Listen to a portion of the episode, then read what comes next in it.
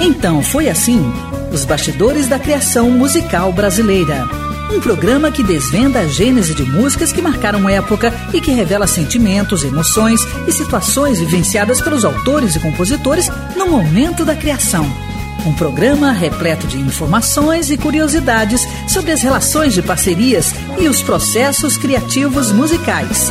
Produção e apresentação: Rui Godinho. Beleza! É tudo isso e muito mais. Quero convidar você para 60 minutos de puro prazer. Isso porque é sempre um grande prazer falar sobre música brasileira e é sempre uma delícia estar na companhia de amigos. Então foi assim? Um programa produzido pela Abra Vídeo para a Rádio Nacional de Brasília, retransmitido pela Rádio Ipanema Comunitária de Porto Alegre, Rádio Cultura FM de Amparo, São Paulo, Rádio Universitária FM de Recife, Pernambuco, Rádio Universitária FM de Uberaba, Minas Gerais, Rádio Universitária AM de Goiânia, Goiás, Rádio Universidade AM de Santa Maria, Rio Grande do Sul, Rádio Mandacaru FM de Cedro, Ceará, Rádio Beta FM de Campo Limpo, São Paulo, dentre outras rádios parceiras. Um programa baseado na série de livros Então Foi Assim? Os Bastidores da Criação Musical Brasileira, volumes 1 e 2, de autoria de Rui Godinho, que sou eu, resultado de uma ampla pesquisa histórica realizada desde o ano de 1997 e que podem ser encontrados pelo e-mail livro@abravideo.com www.ecc.org.br. Esta história que eu vou contar agora vai estar com certeza no volume 3 do livro Então Foi Assim. É a história de um dos inúmeros sucessos deste grande guitarrista e compositor mineiro, integrante do famoso Clube da Esquina. O personagem é o querido Toninho Horta, compositor e guitarrista agraciado com mais de 60 músicas feitas em sua homenagem no mundo todo. E a música é Beijo Partido, sucesso na voz de Milton Nascimento. Você lembra? Sabe, eu não faço fé nessa minha loucura. E digo, eu não gosto de quem me arruína em pedaços Antes de Toninho Horta me contar a história desta música, ele me desvendou detalhes do seu processo criativo em entrevista a mim concedida em Brasília no dia 10 de setembro de 2010. Como é que funciona o seu processo criativo? Toda inspiração, né? Ou transpiração, é difícil de dizer, mas é, eu acho que chega um momento que bate uma, um vento diferente assim né? E a gente pega o violão, ou está num momento calmo, tranquilo, e que você não pega o violão e sem e você não pensa em tocar música de ninguém. Você começa a brincar ali, então parece que ali é o momento que vem da inspiração, de você estar tá querendo criar alguma coisa diferente. Às vezes você lembra de uma música muito legal que você gosta, até para te dar um apoio ali, né? De repente você lembra, se for uma coisa melódica, romântica, você começa a fazer uma harmonia ali, harmonizar o harmônio em paz, dali você já sai para um outro caminho. Ou se de repente eu estou muito alegre, aí faço uma coisa, ah, lembrei de um groove aqui da época do, do Frank Zappa, mas isso misturado com uma onda do Jorge Ben seria mais ou menos isso. Aí pinto uma ideia diferente. Então, quer dizer, acho que isso aí é mais um processo de inspiração. É, para mim é fácil, assim, de repente, chegar pegar o violão aqui, ah, vamos comprar uma música desse jeito. Para mim é tranquilo, porque eu tenho muita é, né, um background grande, como se eu tivesse uma biblioteca, ó, pega um pouquinho daqui, dali, né, e tal, vamos formar um, uma salada de fruta, né? Eu tenho já um, várias frutas aqui, eu posso misturar de várias formas para poder apresentar. Então, assim, a coisa da composição, é, a partir de um certo momento, é, é, é até, é até fácil. Agora então, Toninho Horta desvenda como foi qual foi a situação que o levou a criar Beijo Partido? A Beijo Partido eu tinha eu tinha 73 quando eu estava com a Gal Costa. Eu tinha feito a música, eu fui to vim, vim, tocar em Belo Horizonte, fui tocar com a Gal, da Gal estar tá envolvida em várias dessas histórias. E, e eu me lembro, eu tinha uma minha primeira paixão, uma menina que eu dava aula, assim, o primeiro beijo, né, a Rose né? Ela com, sei lá, 12 anos eu com 15, aquela coisa pura assim e tal. E né, eu fiquei muito apaixonado, aquela coisa da adolescência, tudo dava lá na casa dela, a mãe dela era professor de canto, me adorava, mas era paixãozinha de menino mesmo, assim, menina e tal. E aí os anos se passaram e quando foi em 73, aí eu já devia estar com 24 anos, por aí, 24 a 25 anos, seria que uns 10 anos depois disso quase, né?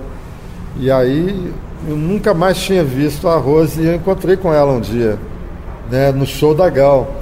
Aí ela assistiu o show da Gal, estava tão lotado no, no Teatro Francisco de Belo Horizonte que o pessoal estava sentado assim, você? Estava sentado assim no palco, junto assim da, da montanha.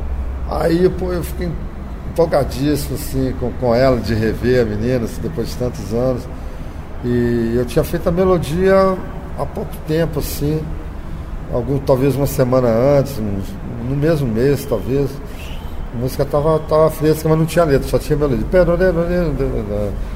Aí eu fui todo empolgado, aí a gente marcou depois de, de encontrar num bar e tudo, né?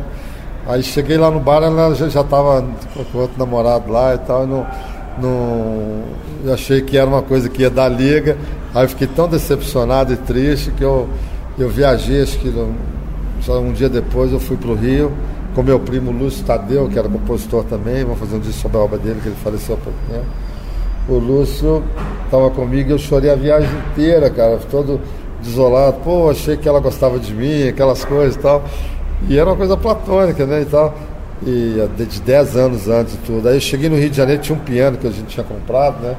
Aí eu sentei no piano assim, em 40 minutos eu fiz a letra do beijo partido. Sabe, eu não faço fé. Um vaso quebrado no peito, estava me sentindo totalmente né, traído e dolorido e tal. Aí eu fiz essa, essa letra. E eu acho que o sucesso dela, né, que foi das minhas músicas mais se não a música mais gravada que eu tive, vários cantores da noite, e a, a gravações históricas da Nana e do Milton, que saíram na mesma época, em 75 e tal e o disco Minas e o, e o, e o disco da Nana, é, né, que são histórias. Depois a Flora Purim gravou várias versões é, americanas, japonesas, europeias. Então, assim, foi muito legal. E eu acho que a letra ajudou muito a, a, as pessoas, igual Beatriz, né, igual Luísa. Né, Beatriz do, do, do, do Edu e o Luísa do Tom Jobim. São músicas de alta é, sofisticação melódica, mas que as pessoas é, é, com a letra, né, pela beleza da letra ou alguma novidade diferente da letra, é, que acabou atraindo a atenção das pessoas. Aí as pessoas começaram a cantar, olha o beijo partido, quer dizer, a letra assim, sabe, eu não faço fé nessa minha loucura. Digo, né, grito, quer dizer, intervalo de nona menor, quer dizer, quem é que vai ficar cantando isso? Mas a letra acho que ajudou a chamar a atenção, né, já foi até a letra já foi estudada na, em universidades, né? coisa literária, e eu nem fui, nem nunca li muito. Minha mãe briga comigo que eu não sou muito da leitura, eu sempre tive um talento, herdei dela esse lado assim de, né, de gosto pela, né, de, de, pela poesia e tudo, apesar de eu ser meio vagabundo na parte literária, nunca quis estudar muito, mas assim foi, esse foi um dos casos mais interessantes, assim, foi esse do beijo partido. E eu, eu me lembro de várias garotas que eu conheci na época lá do do Baixo Leblon, né? Porque aí a gente já estava no auge do Clube da Esquina, de 72 a 78, né? Ia lá naqueles bares do Diagonal, né? O, né? o Luna Bar e tudo, né? Cheio de namoradas e tal. E aí, e, e assim, tinha pelo menos uma meia dúzia delas lá de meninas que já tinha saído ou, que estavam namorando, que achavam que era para elas, né? né? E muita gente acha, muitas garotas acham, ah, essa música foi feita para mim e tal, mas né, foi feita muito, muito tempo antes, né? Inclusive a Gal, quando eu toquei com a Gal em 73, é, a Gal na época ela conheceu a música e a letra, quando eu fiz a letra na mesma época, eu continuei depois a turnê com ela, e quando o Milton e a Nana gravaram, ela meio que se arrependeu. Quando eu chamei a Gal para cantar no ano 2000, um disco só com composições do Tom Jobim, ela cantou a música, é, título chama De Tom para Tom, From Tom to Tom, ela cantou em inglês. É, e aí ela falou, pô, o Tom adorável cantando em inglês, queria fazer um disco só de só eu cantando as músicas dele em inglês. Tal. Eu falei, pô, que maravilha, então tem tudo, tem tudo a ver. Aí a Gal falou assim, ó, oh, Tony, eu não esqueço que eu, que eu ainda vou gravar o Beijo Partido. Falou, oh, então você está prometendo e eu vou cobrar isso um dia. Então assim, né, quer dizer, ainda vou ter uma gravação da Gal, que vai ser para mim uma grande alegria, uma das maiores cantoras do Brasil. Então foi assim que nasceu Beijo Partido, composição de Toninho Horta, que vamos ouvir na voz de Milton Nascimento. Observe a letra. Sabe,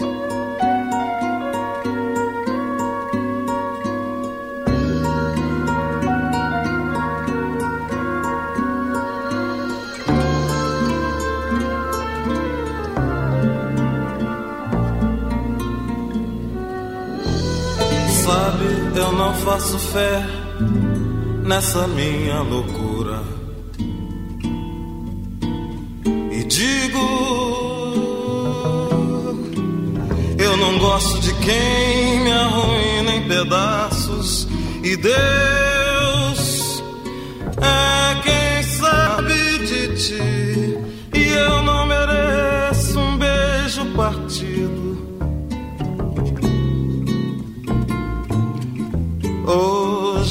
Passa de um dia perdido no tempo e fico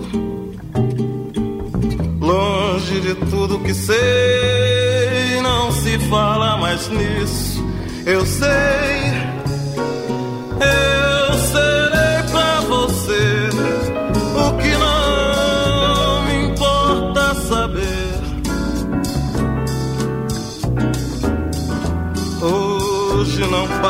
um vaso quebrado no peito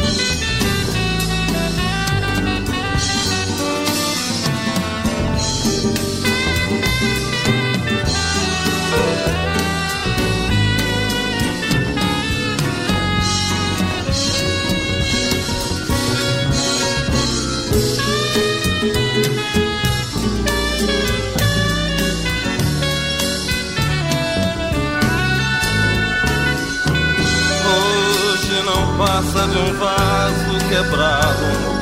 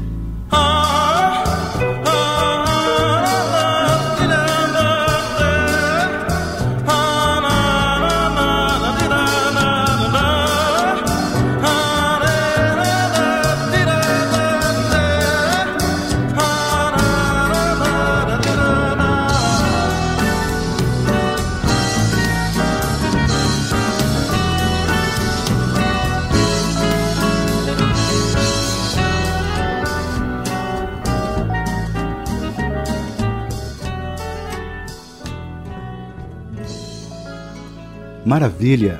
Ouvimos Beijo Partido, composição de Toninho Horta, na voz de Milton Nascimento.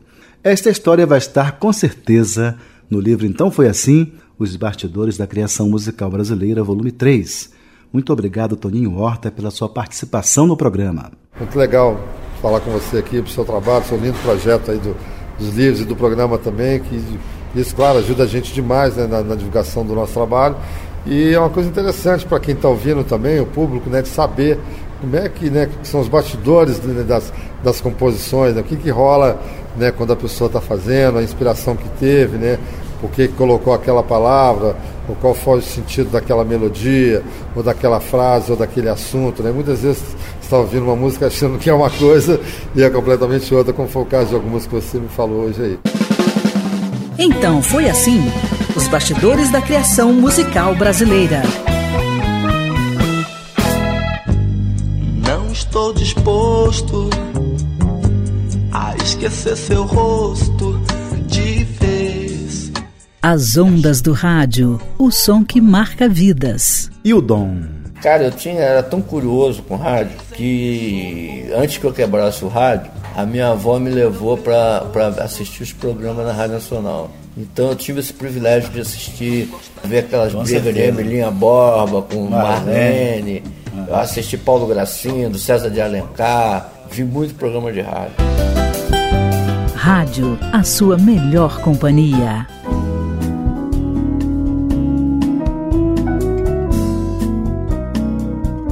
No volume 2 do livro Então Foi Assim, há uma história muito interessante que eu faço questão de compartilhar com você agora. É uma das composições de sucesso do compositor e cantor paraense Billy Blanco, nascido em Belém do Pará no dia 8 de maio de 1924. E a motivação para a criação desta pérola foi a presença de uma pessoa arrogante e metida besta, que frequentava o mesmo local que Billy e a cantora e compositora Dolores Duran. A música é a Banca do Distinto. Você lembra? Não fala com pobre, não dá mão a preto, não carrega embrulho. Pra que tanta pose, doutor? Pra que esse orgulho? Antes de Billy Blanco me contar a história desta criação, ele me desvendou detalhes de seu processo criativo em entrevista a mim concedida na residência dele no Rio de Janeiro em 25 de maio de 2009. Como é que é seu processo de criação? Eu sou compositor com ideia de ser isso desde 12 anos de idade. Meu pai disse que ia me mandar estudar arquitetura no Mackenzie porque eu desenhava bem. Eu disse, eu vou, mas eu quero é ser compositor popular. E vim e me formei arquiteto e sou compositor. A razão de se fazer música, eu, por exemplo, surgiu uma ideia. Eu desenvolvo essa ideia, musico essa ideia, vem a, a música e a letra vêm pratica, praticamente juntos. E está resolvido o problema. Quando não é a ideia, é o motivo que nos dão. É, é o motivo que surge a ideia de uma frase de alguém que disse, não sabe nem que disse. Eu pego a frase, dali desenvolvo um samba. E às vezes é um acontecimento, é uma narrativa de um local, é uma. Enfim, há sempre uma motivação para que a gente possa aproveitar a ideia dessa motivação para fazer a música. E o meu processo musical é esse que eu te falei. Uhum. A música sai por qualquer motivo, por qualquer razão. A gente aproveita a ideia que teve e desenvolve bem ou mal. Por isso uma música é boa ou é ruim. Não existe inspiração, viu? Inspiração é papo furado. Agora sim, Billy Blanco conta a história de como foi criada a Banca do Distinto, composição dele e que fez sucesso na voz de Doris Monteiro. A Banca do Distinto é que havia um lugar onde a Dolores Duran trabalhava, o Little Club, no Beco das Garrafas. Aliás, depois mudou para Beco do, do Joga-Chave Meu Amor, porque apareceu um maluco lá de madrugada que gritava lá para cima: Meu bem! Meu bem! Aí apareceu uma descabelada na janela disse: O que é? Isso é hora de gritar, quatro horas da manhã, o prédio todo vai acordar. Ele disse: Joga a chave, meu amor. Caiu tanta chave em cima dela, até os viados jogaram chave. Foi uma graça. E aí o, o beco mudou para Beco do Joga-Chave, meu amor. E a Dolores cantava lá, e de segunda a quinta ia um cidadão ali em Copacabana, de, de paletó e gravata. Ele era poliglota, falava vários idiomas e gostava de ouvir a Dolores cantar, porque ela cantava em vários idiomas bem. Mas ele não falava com Dolores, que a Dolores era crioula e ele era, ele era, ele era racista não dava a mão a ela, não cumprimentava, enfim. Preto para ele, ele queria distância. Ele também, quatro horas da manhã, vinha um embrulho para a mesa dele de sanduíche de filé para viagem. Ele devia ser solteirão ou similar. E ele levantava, pagava a conta, levantava ia para o carro não pegava embrulho. O garçom que vinha pegava embrulho e levava. A Dolores me contou e eu fiz a música. A Banca do Distinto. Então foi assim que nasceu a Banca do Distinto, composição de Billy Blanco, que vamos ouvir nas vozes de Sandra do e Celi Curado.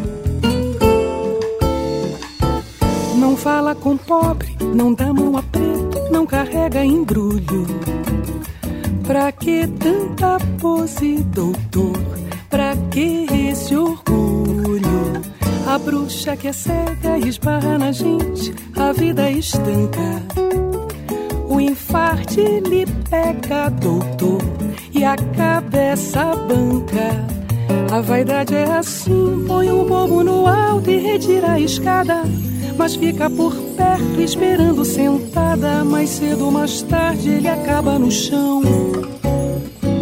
Mais alto coqueiro, maior é o tombo do coco, afinal todo mundo é igual quando o tombo termina com terra por cima e na horizontal. Mas não fala com pobre, não dá mão a preto,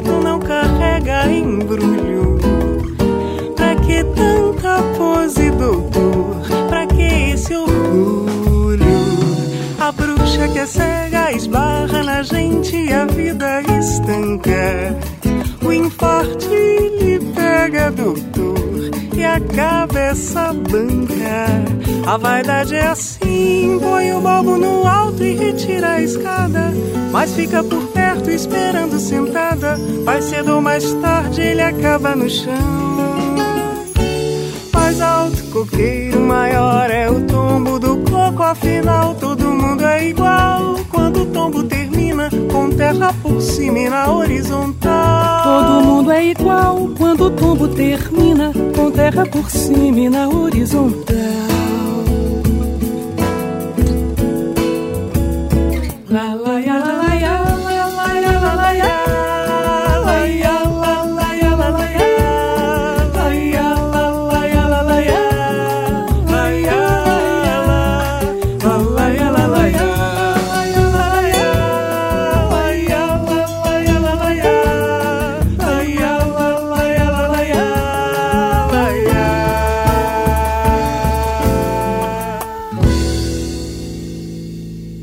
Maravilha! Ouvimos A Banca do Distinto, composição de Billy Blanco nas vozes de Sandra do Ailib e Celi Curado. O cantor e compositor paraense Billy Blanco fez a sua passagem para o plano espiritual em 8 de julho de 2011, aos 87 anos de idade. Então foi assim: os bastidores da criação musical brasileira.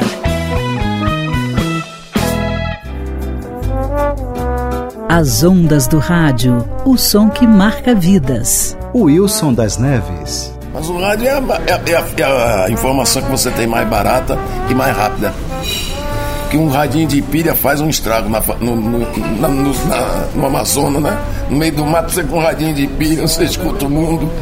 Não, é, é importante demais. É fonte de sabedoria das pessoas aprenderem, né? Rádio, a sua melhor companhia. As lembranças da infância, de quando colecionava pacientemente figurinhas num álbum, inspiraram o compositor baiano Hélio Contreiras a criar uma música de beleza incontestável, Estampas Eucalol. Gravada por seu conterrâneo e compadre Xangai, esta música encantou a todos que a conheceram, principalmente aqueles que tinham a mesma mania, colecionar figurinhas. Estampas Eucalol é o destaque deste bloco. Você lembra? Montado no meu cavalo, libertava Prometeu, toreava o Minotauro, era amigo de Teseu.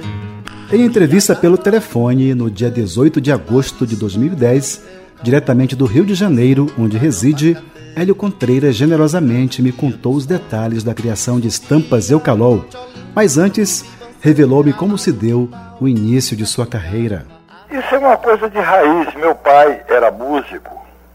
Meu pai tocava instrumentos de sopro e também violão. As minhas tias também tocavam. Naquela época eh, era comum nas famílias, não é? As moças aprenderem música, os rapazes também aprendiam música. Isso numa cidade eh, tanto de cachoeira onde nasceu minha mãe, como em Mundo Novo, onde nasceu meu pai. E essa coisa da música estava tava na família, né? É, naquela época, sem televisão, e até o rádio era uma coisa ainda precária, era rádio de, de, de válvula. E meu pai era telegrafista e no final de semana reunia assim a família, né, as minhas tias, e já o meu, meu irmão mais velho, o Carlos, que aliás mora em Brasília, Carlos Contreiras. E, e tocavam, né? A, a porta da sala de visita ficava aberta e as pessoas ficavam olhando na rua, né? Da rua ficavam olhando. Era uma coisa muito bonita. E eu fui, fui ouvindo, vendo e aprendendo. E acabei aprendendo a tocar violão. Hélio também desvendou como é o seu processo criativo. Olha, eu normalmente faço, faço a letra e a música juntos. Evidentemente que às vezes você faz a música e fica um tempão sem botar letra, né? E outras vezes faz a letra e fica também muito tempo sem botar música. Ontem mesmo eu estava aqui verificando meus alfarrábios e encontrei uma pasta com mais de 80 letras. Eu vou tentar botar, pelo menos em algumas, botar música. Você sente quando vai fazer uma música. Não adianta forçar, ficar, ficar achando, eu vou fazer, ou querendo, eu vou fazer uma música. É uma coisa que vem de dentro, entendeu? Agora sim, Hélio Contreiras nos revela o que eram as estampas Eucalol e como foi que ele criou a música. As estampas Eucalol eram gravuras que vinham dentro do sabonete Eucalol. Vinham é, no sabonete Eucalol é, da fábrica, salvo engano, Mirta, que hoje não existe mais. E havia as coleções, né? As coleções, as maravilhas do mundo, é, os indígenas brasileiros, é, as, a mitologia grega. E eu quando, como garoto e quando garoto, eu colecionava, né? Colecionava as estampas porque eram bonitas e educativas, muito educativas. E lá em casa só se comprava, por isso mesmo, só se comprava sabonete e eucalol. E eu entrando em contato, ainda criança, com a mitologia grega, Perseu, Teseu, os heróis gregos, né?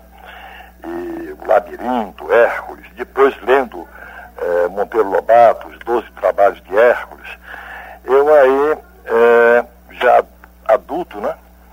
Eu aí me lembrei dessa época e fiz então essa música Estampas do Galão, que foi gravada inicialmente por Xangai, aliás, que é a melhor gravação. E já tem mais de, de, de 15 gravações por pessoas que a gravaram, Brasil afora. Essa música, ela tem mais de 30 anos. E o curioso é que ela não envelhece, não é? Porque ela trata do imaginário, não é? Do, do, do sentimento humano, não é? Quem é que não foi apaixonado pela sua professora? E quem é que não teria vontade de libertar Prometeu, acorrentado é, pelo crime, entre aspas, não é? de ter trazido o fogo do Olimpo para o homem? Não é? Teseu, no labirinto, é, matando o Minotauro, que, que exigia um repasto de, de virgens, né? é, com sua sangue sanguinária. Enfim, é uma música porque, por isso mesmo, ela, ela eu acho que ela vai ficar para sempre. Embora não seja uma música comercial, porque não toca em lugar nenhum, né? Infelizmente, esse é um, é um problema gravíssimo. Eu perguntei também ao Hélio Contreiras como foi que Xangai conheceu a música. Xangai, ele saiu de conquista e veio para o Rio. Isso tem uns 30 anos. E aí, aqui no Rio, havia um lugar chamado Bar do Violeiro, onde as pessoas interessadas música de raiz, o Geraldo Azevedo, o Alceu Valença, que já morava aqui no Rio nessa época, e Xangai, de vez em quando o Elomar também dava uma chegada quando estava aqui no Rio, e mais outras pessoas, Jatobá, e, e eu também, né, nos reunimos pelo prazer de tocar, e de cantar e de compor até. E então foi lá que eu conheci Xangai e nos tornamos compadres, né? Ele, quando ouviu essa música, ficou apaixonado. Se eu quero essa música, eu digo, é sua, meu compadre. E ele gravou, foi o primeiro a gravar. Então foi assim que nasceu Estampas Eucalol, composição de Hélio Contreiras, que iremos ouvir na gravação de Xangai.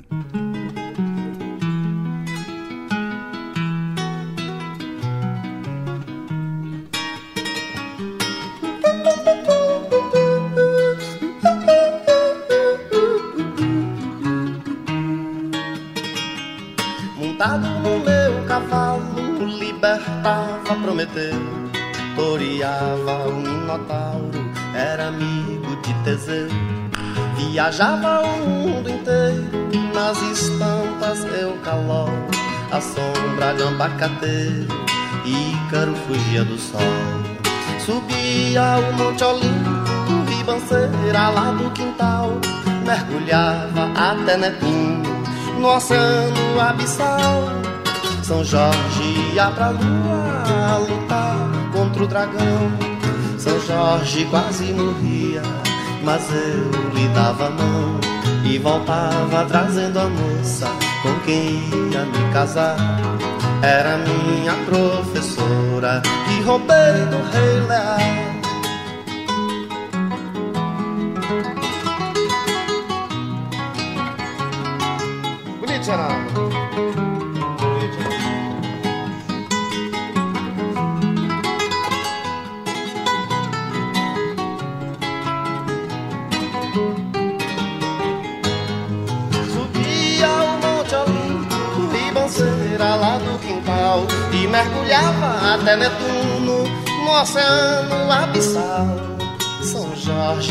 Pra lua lutar contra o dragão.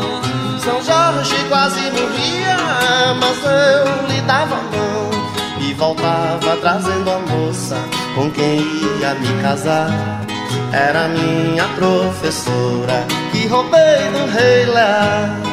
Montado no meu cavalo eu libertava Prometeu, toreava o Minotauro e era amigo de Teseu. Viajava o mundo inteiro nas estampas eucalol, a sombra de um abacateiro, Ícaro fugia do sol.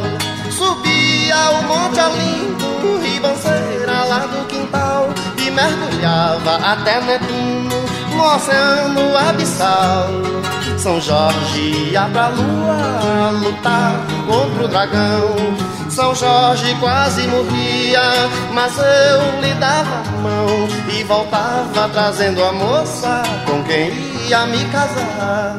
Era minha professora que roubei do rei Lear, montado no meu cavalo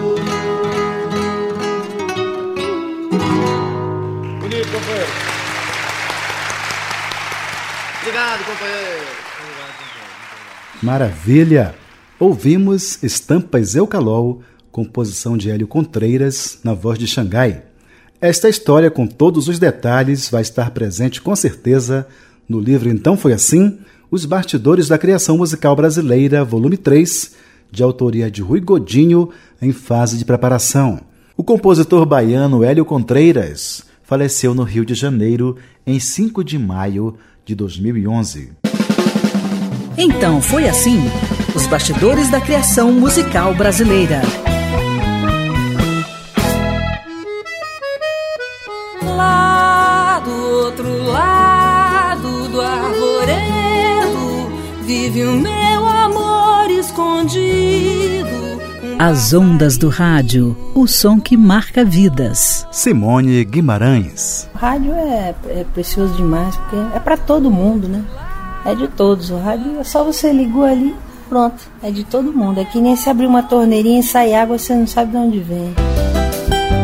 Rádio, a sua melhor companhia.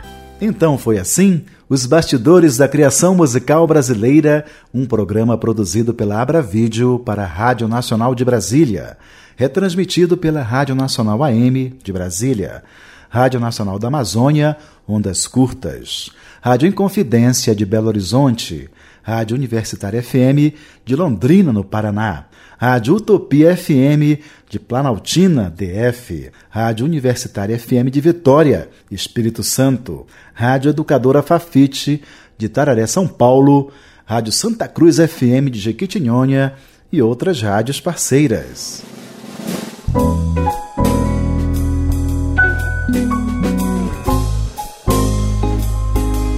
Cantor e compositor gaúcho Ney Lisboa já tem longa estrada percorrida dezenas de discos lançados e muita história para contar. E uma dessas é a interessante história de uma música que causou a maior saia justa entre as esferas federal e estadual do poder. Isso porque era a época da ditadura e a censura federal vetou a letra. Mas a Secretaria Estadual de Saúde do Rio Grande do Sul resolveu adotá-la como trilha sonora de uma campanha contra as doenças sexualmente transmissíveis, DST. A música é Mônica Tricomônica. Você lembra? Por que você não se cuida, meu bem? Saúde no amor não faz mal a ninguém. Escolha o parceiro que mais lhe convém. Eu conversei com Ney Lisboa, em Brasília, no dia 14 de outubro de 2010. E ele, antes de me contar a história de Mônica Tricomônica, que faz parte do repertório do CD Eu Visito Estrelas, me revelou como se deu seu encontro com a música e o seu processo criativo. Olha, foi coisa de muito pequeno, né? Seis, sete anos eu já estava me inclinando um pouquinho para isso, já gostava muito de cantar. Com oito estudei um violãozinho e tal. Né?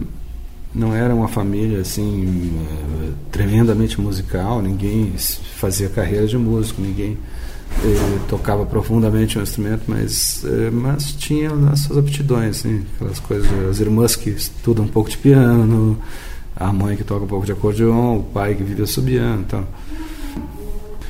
E foi também esse período aí, dessa idade que eu mencionei, 6, 7, 8 anos para mim, foi, foram, corresponderam a 66, 67, 68 ali.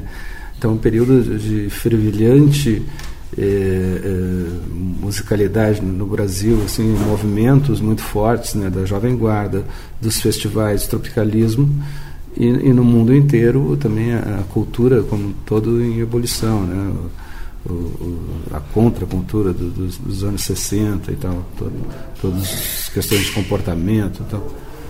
É, foi aí que, que a música me encontrou, né, foi é, foi nesse borbulhar de coisas, assim, de, de, incluindo a ditadura militar que a gente via no Brasil, né, que era um contraponto muito forte a toda essa, essa esse anseio e aparente é, liberdade conquistada, assim, né, que aquela geração é, vivia, né, de, de, de, quebrar com preconceitos, de quebrar com as regras, de né, é, proibido proibir e tal. E, e, ao mesmo tempo a gente vivendo um período muito obscuro também politicamente aqui, né? Como é que é seu processo criativo, né?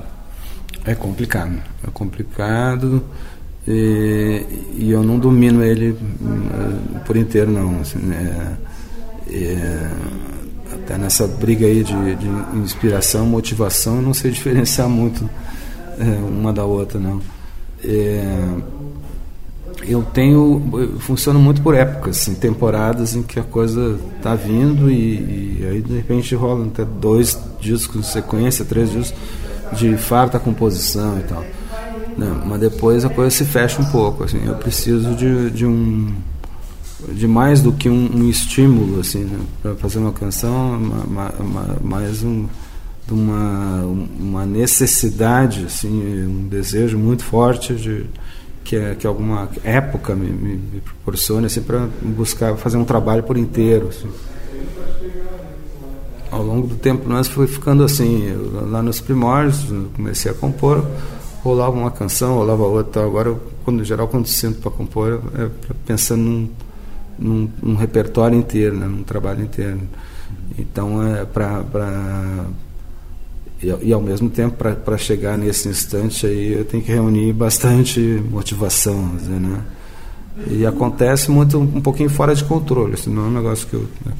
Quando, eu, claro, eu tento pro, uh, facilitar né, com, com uma ambiência, com, com coisas uh, né, com, que, que, me, que me propiciam um estado uh, de espírito favorável para compor. Então, mas não tem nenhuma garantia de que eu vá passar nenhuma tarde em vão né, e que nada aconteça. Agora né, Lisboa nos conta como foi criada a Mônica Tricomônica. Mônica Tricomônica é uma música que eu, eu já não, não, não toco muito tal, mas ela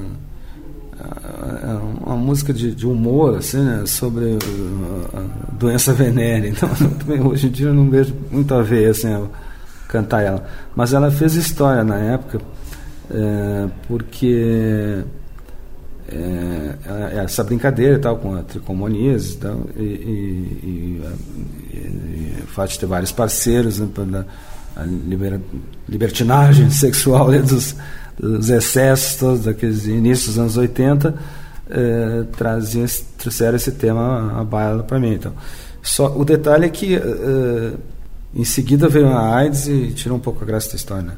O de, mas o detalhe é que era final da, da ditadura e final da censura também e, e brasileira aqui e da Polícia Federal, que a gente tinha que mandar as letras para serem liberados. Isso, isso era o, o 1984 e ainda acontecia, acredito que quem quiser. Né?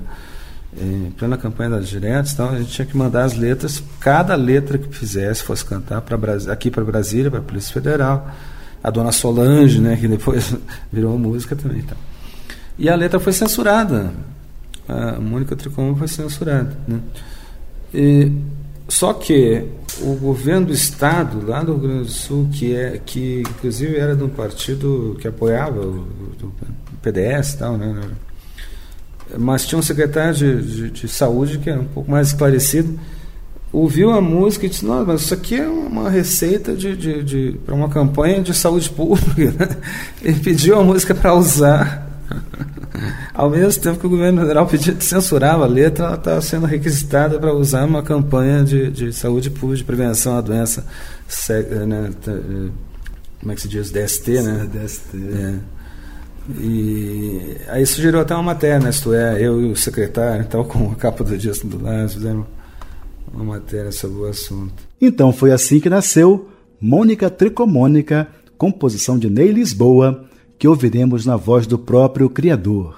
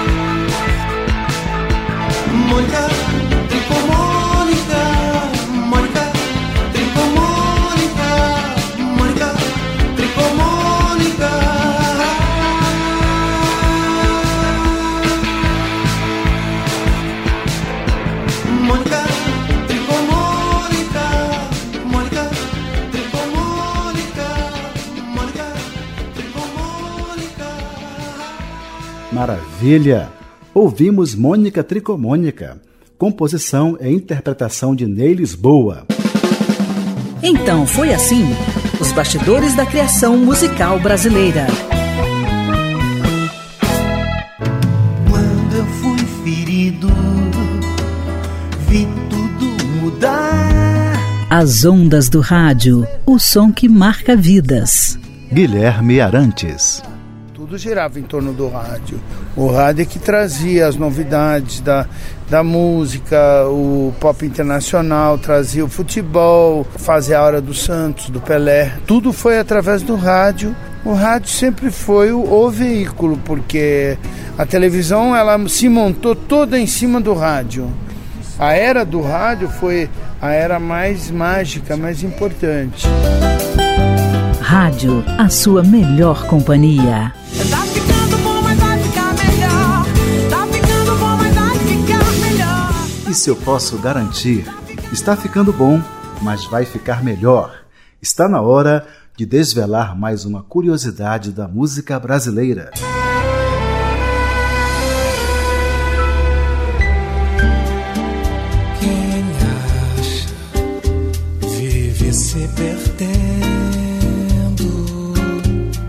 O que lhe vem à cabeça quando você escuta Feitio de Oração, uma das mais belas músicas de nosso cancioneiro? Não há como não lembrar do genial Noel Rosa. É ou não é? Noel, apesar de ter vivido apenas 26 anos, foi um dos compositores mais brilhantes que o Brasil conheceu. Faça o favor de me trazer depressa uma boa média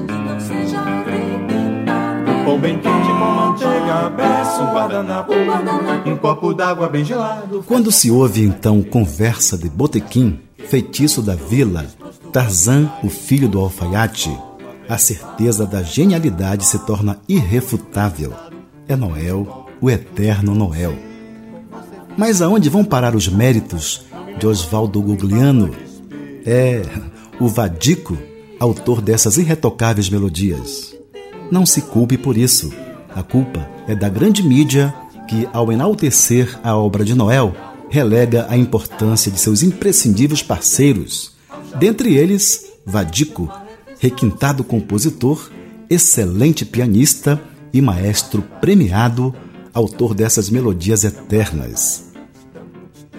A história que escolhemos para este capítulo é a de Feitio de Oração, que eu vou contar agora.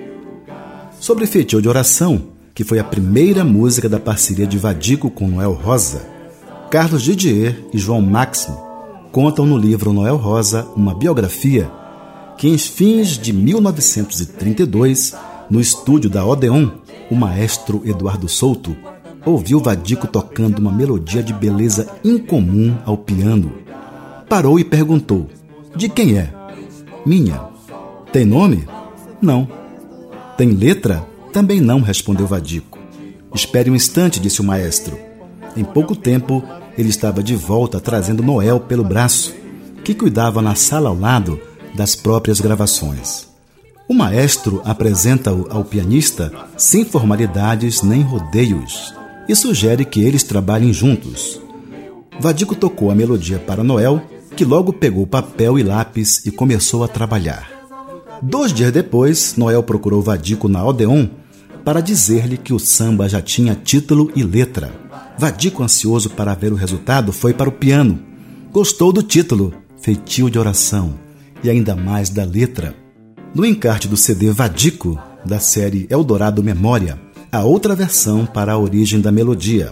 Consta que aos 19 anos, Vadico, morando ainda em São Paulo, escreveu um samba para o primeiro filme sincronizado do Brasil, que tinha como título Acabaram Seus Otários.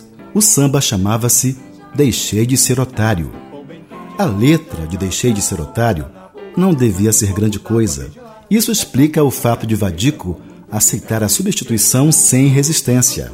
O certo é que foi com o dedo de Noel Rosa e como feitio de oração que teve início a parceria que valorizou os versos de Noel e o cancioneiro popular. Então foi assim que nasceu Feitio de Oração, melodia de Vadico e letra de Noel Rosa, que iremos ouvir na voz de Van Lins.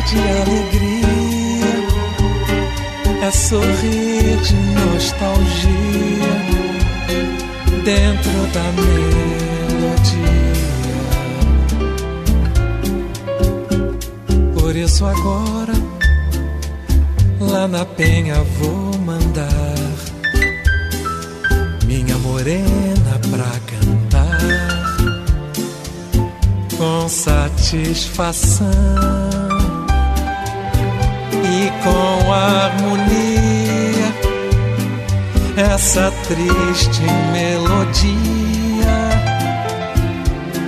que é meu samba em de oração. O samba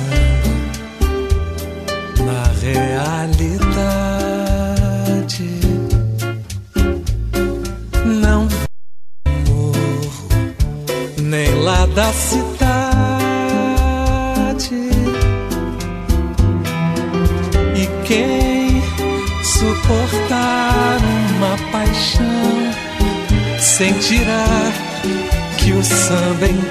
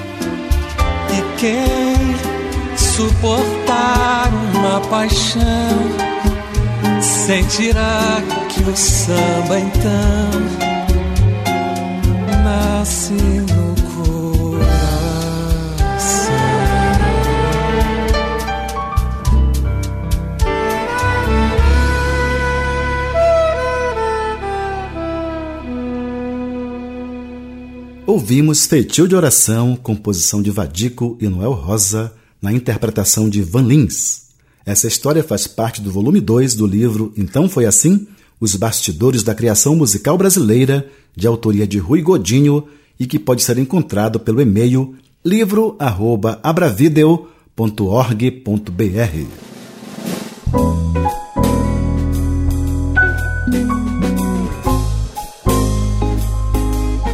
Pois é, subiu a placa de um minuto. Nosso tempo está acabando.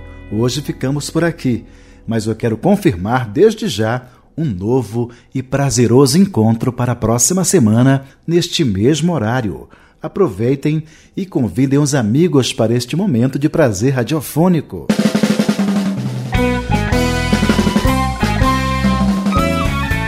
Assistente de produção, Rodolfo Boing Magalhães. Sonoplastia, Reinaldo Santos. Trilha sonora, Hino ao Músico, uma composição de Chocolate e Nancy Vanderlei interpretado por José Cabreira, teclados e arranjos, Alberto Sales na guitarra, Oswaldo Amorim no contrabaixo e Leander Mota na bateria. Escreva uma mensagem para mim, faça as suas críticas e dê as suas sugestões. Elas serão muito bem-vindas. O e-mail é, anote aí, programa@abravideo.org.br. Agradeço pelo carinho e pela atenção. Um abraço de luz. Até lá.